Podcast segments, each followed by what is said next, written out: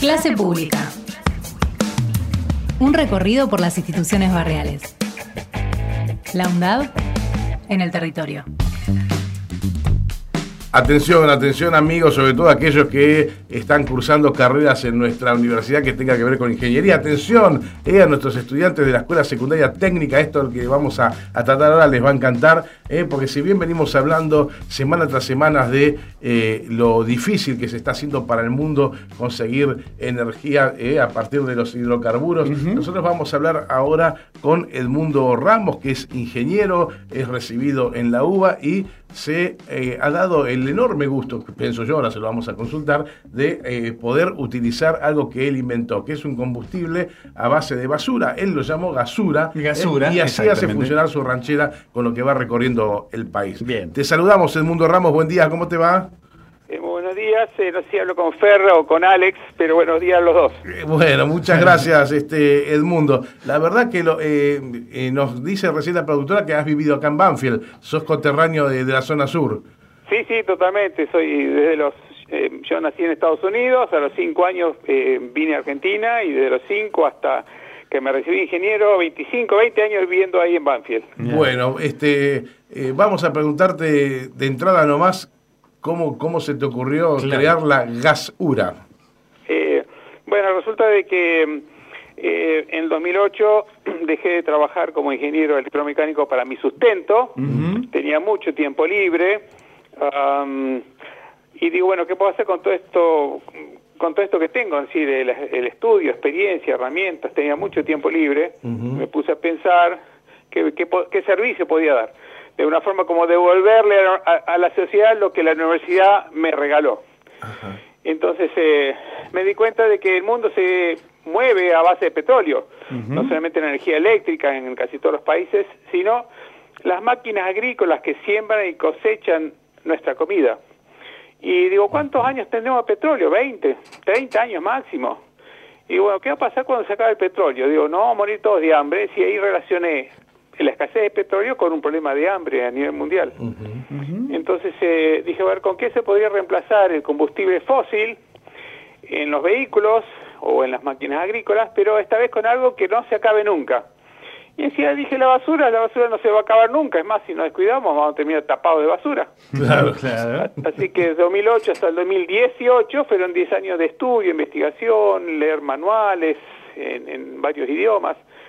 En el 2018 construyo mi primer gasificador de gasura, gas de basura.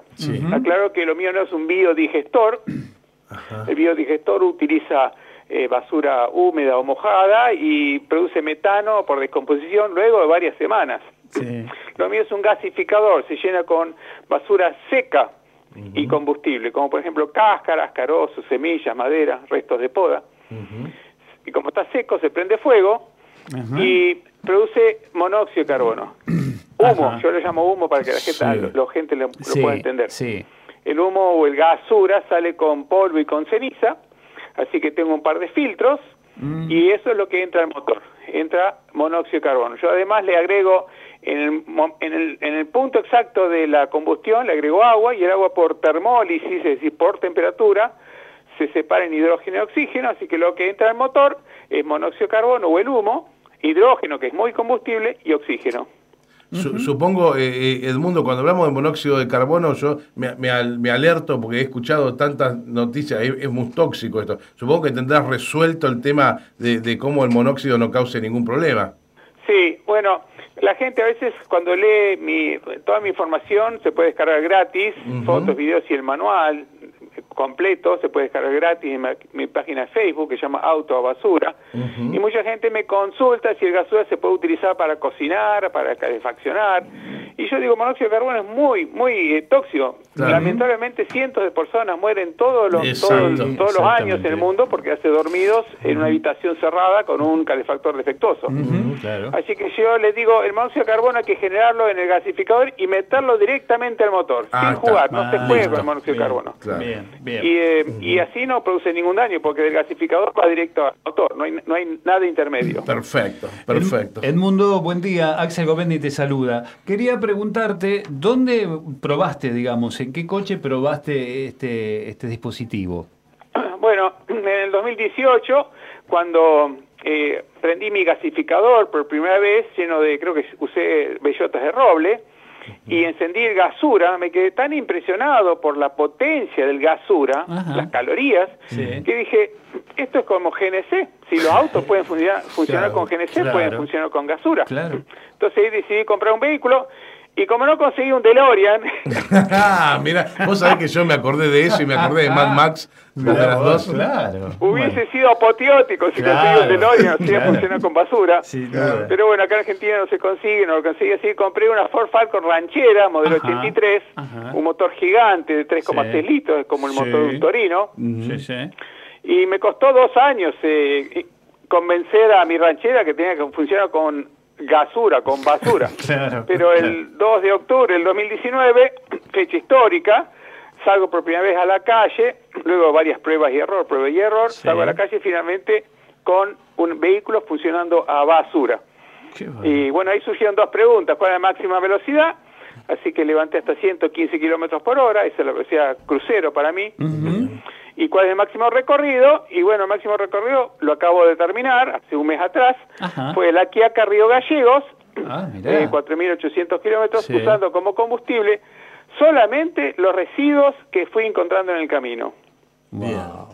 O sea que nada de nafta. No gastaste. Cero nafta. Cero Mi nafta. vehículo yo digo que es trifásico, no porque sea eléctrico, sino porque eh, funciona con tres combustibles. Funciona con nafta, con GNC y con gasura. Ajá, Bien. bien, bien. Lo hice así porque yo al principio andaba solamente con gasura y la gente pensaba que era un motor especial, un motor adaptado, una cosa así. Sí. Y para demostrar que no, que es el mismo motor original con el cual vino el vehículo, entonces le habilité la nafta y GNC y yo de hecho en la ruta ando con gasura, que es gratis.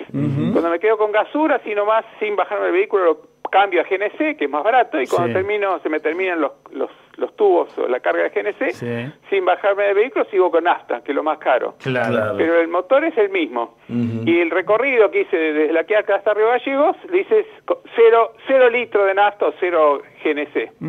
Qué bárbaro. Hermoso. O sea que no te costó nada. Un viaje, digamos, en cuanto a, a traslado, cero costo. Así es, sí, traslado sí, hubo que pagar comida No, y bueno, hotel no, obviamente, pero me el refiero- traslado en traslado, fue cero costo.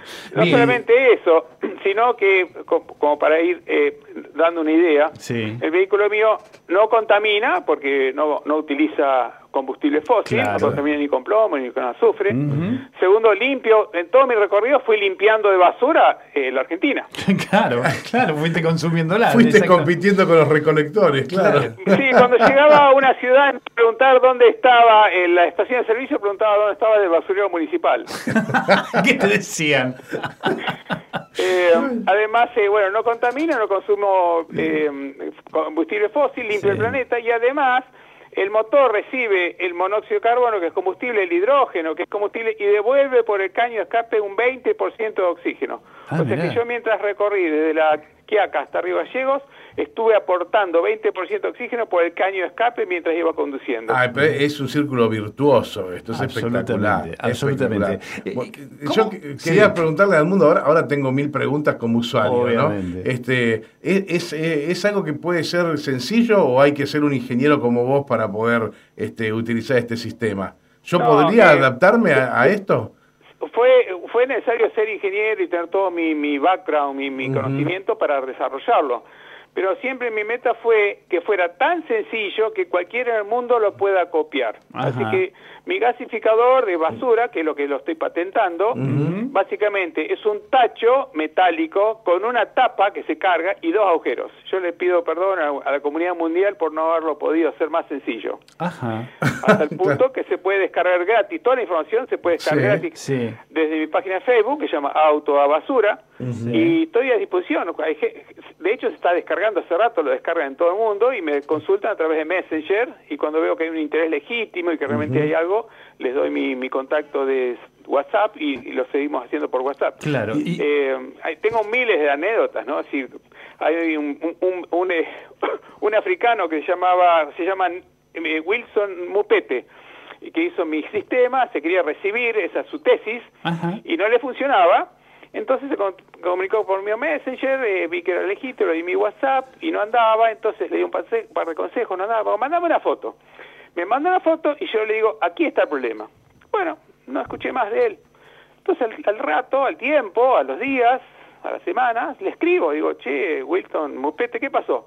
Uh, en la universidad estaban todos locos, al final me recibí ingeniero, gracias a usted. digo, avisá, loco, me dejaste en ascuas. Claro. Digo, mandame una foto. Digo, mira, me dice, estoy en viaje de estudios. Cuando vuelvo a la universidad le mando la foto.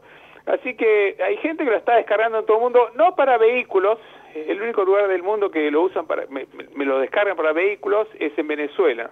Venezuela tiene petróleo, pero no sé qué problema tienen con, con la nafta. Sí. Pero en todo el mundo lo están utilizando para motogeneradores eléctricos Ah, que claro. están lejos de las zonas urbanas. Ajá. O motocompresores, moto, moto extra- para extraer agua, motobombas de agua. Claro, Y claro. podría Lo que quiero aclarar es que eh, mi sistema sirve para motores ciclo Otto, es decir, en asta, no, no sirve para motores diésel. Ah, o o sea sea que que- cualquier auto en el Ah. mundo que funcione con nafta, perfectamente, si es una camioneta, atrás en la caja podrían poner el gasificador. Como si tenés en la- como es- se ven las fotos. mío, un carrito con un gasificador y, y se alimenta a través de una manguera. Claro. Claro, a ver, eh, eh, explícanos eh, cómo es ese dispositivo. Tenés que llevar un, un gasificador que tiene qué tamaño. Bueno, yo tengo dos gasificadores. El primero que construí eh, en el 2018, que es como un termotanque de 70 litros. 70 litros. Entonces yo cuando compré la ranchera monté ese gasificador de 70 litros sobre la caja y alimenté el motor con ese gasificador. Ajá. Ese gasificador, eh, yo necesito más o menos 15 kilos de basura para hacer 100 kilómetros. 15 ese kilos de basura para chiquito 100. de 70 Ajá. litros me da, dependiendo del tipo de basura, Claro. hay basuras buenas y basuras que tienen más calorías y menos calorías. Ese gasificador de 70 litros me da una autonomía aproximada de 40 a 50 kilómetros.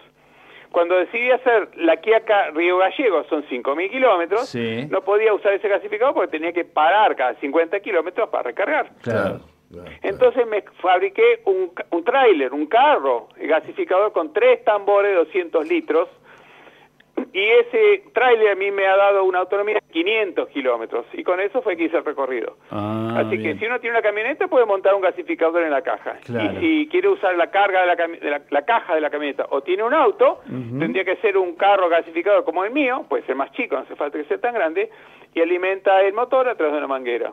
Y, y esa, esa instalación eh, a través de la manguera, ¿es algo que, que es complejo, eh, Edmundo? O es- o- yo siempre lo digo pensando en, en- en que otros quisieran aplicar el mismo sistema que, que estás usando vos, ¿no? O sea, eh, Sí, eh, yo al principio usaba una manguera de plástico, eh, una manguera de 2 pulgadas, eh, son 5 centímetros, y cuando decidí ese recorrido largo, digo, voy a y lo cambié por una manguera de corrugada de inoxidable, por los Bien. recorridos largos, por ahí, camino de ripio, qué sé yo. Pero no, la alimentación de manguera es muy sencilla, es decir, yo vuelvo a repetir, en mi página de Facebook hay fotos, videos y están Bien. los planos para que Sí. cualquiera lo pueda copiar. Sí, sí. O sea que realmente eh, la intención es que esté al alcance de la mano Claro, para que claro, cualquiera claro. lo pueda. Es decir, eh, en realidad esto es un regalo de Argentina para el mundo, porque cualquiera del mundo lo está haciendo. Perfecto, Claro. perfecto. Igualmente, patentarlo bien porque corresponde que, que, que quede tu, tu, tu sello en este, en este invento. Sí, Eh, sí, por supuesto, cuando salí a la calle el 2 de octubre del 2019, eh, les cuento una anécdota, Ujú. que no sé si tenemos tiempo. Sí, Sí, tenemos, sí, tenemos. sí, sí. Eh, resulta de que, según mis cálculos teóricos, desde el 2008 hasta el 2018 que estuve haciendo cálculos, según mis cálculos teóricos, el auto iba a andar máximo 40 kilómetros por hora. Por ahí 60, digo yo. Si me equivoco, si soy un mal ingeniero y me equivoco, por ahí llego a 60. El 2 de octubre de 2019, cuando salí a la calle por primera vez, levanté a 100 kilómetros por hora. Wow. Eh, ahí me di cuenta que era un terrible ingeniero.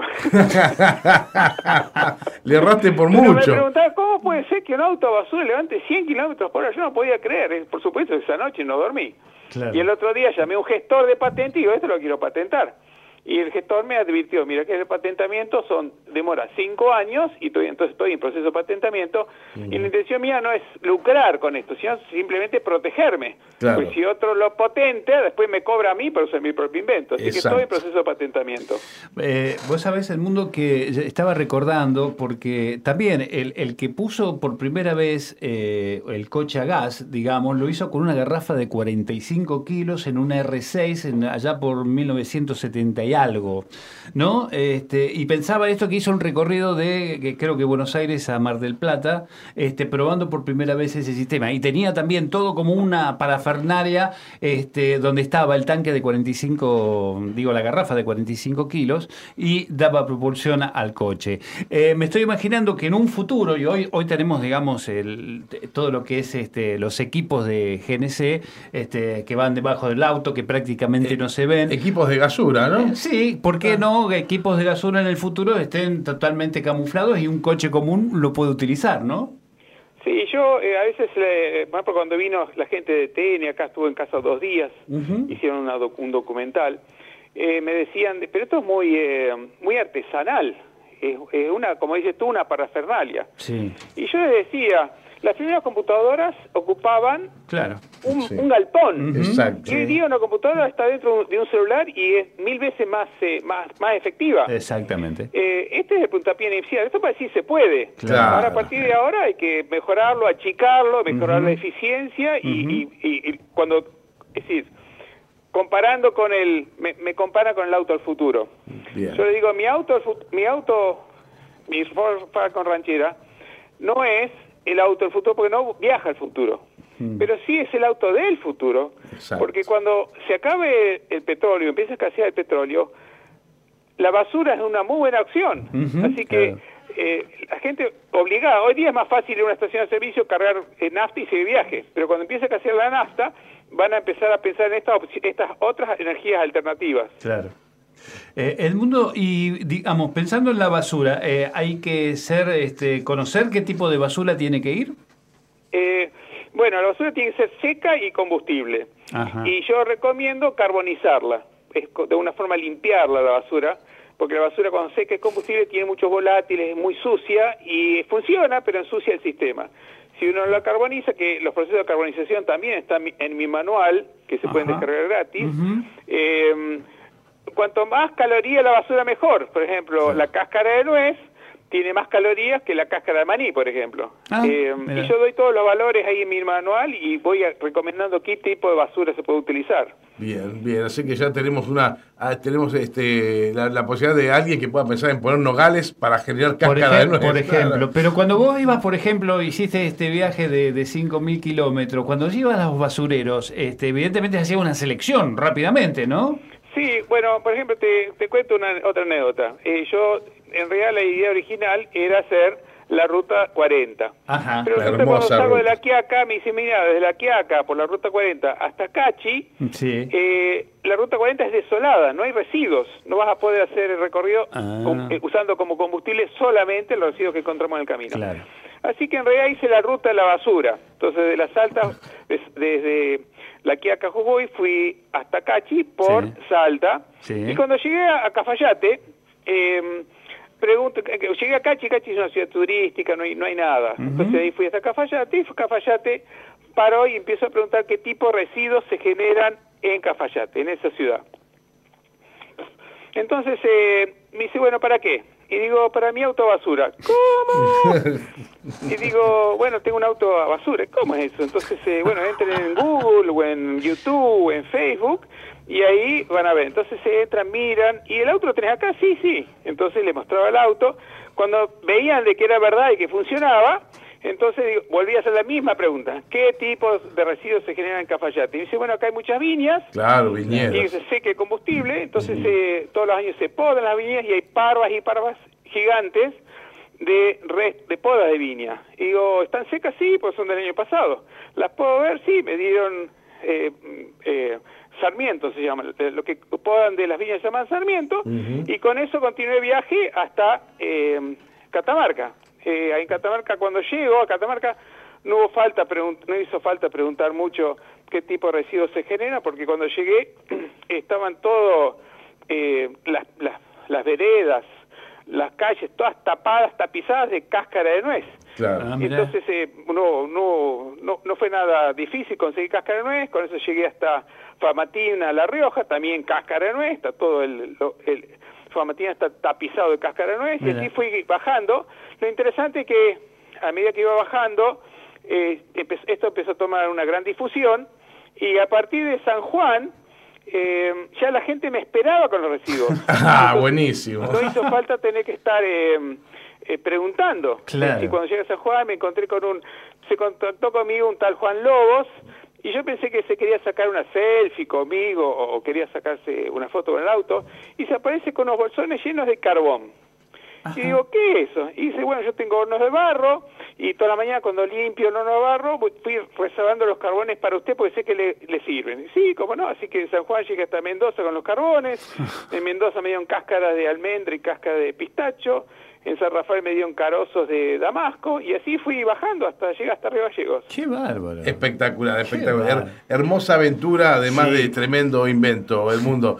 ¿Qué decirte? Este, agradecerte muchísimo por, por usar tu, tu mente en pos de, de la humanidad y agradecerte tu tiempo con nosotros también. Seguramente a, a todos los estudiantes que estén relacionados con las cuestiones técnicas de nuestra universidad, esto les va a interesar muchísimo. Esto también va a ser este, difundido después por otras universidades. Así que muchísimas gracias por tu tiempo, de mundo. Y felicitaciones, No, gracias a ¿eh? ustedes por esta difusión.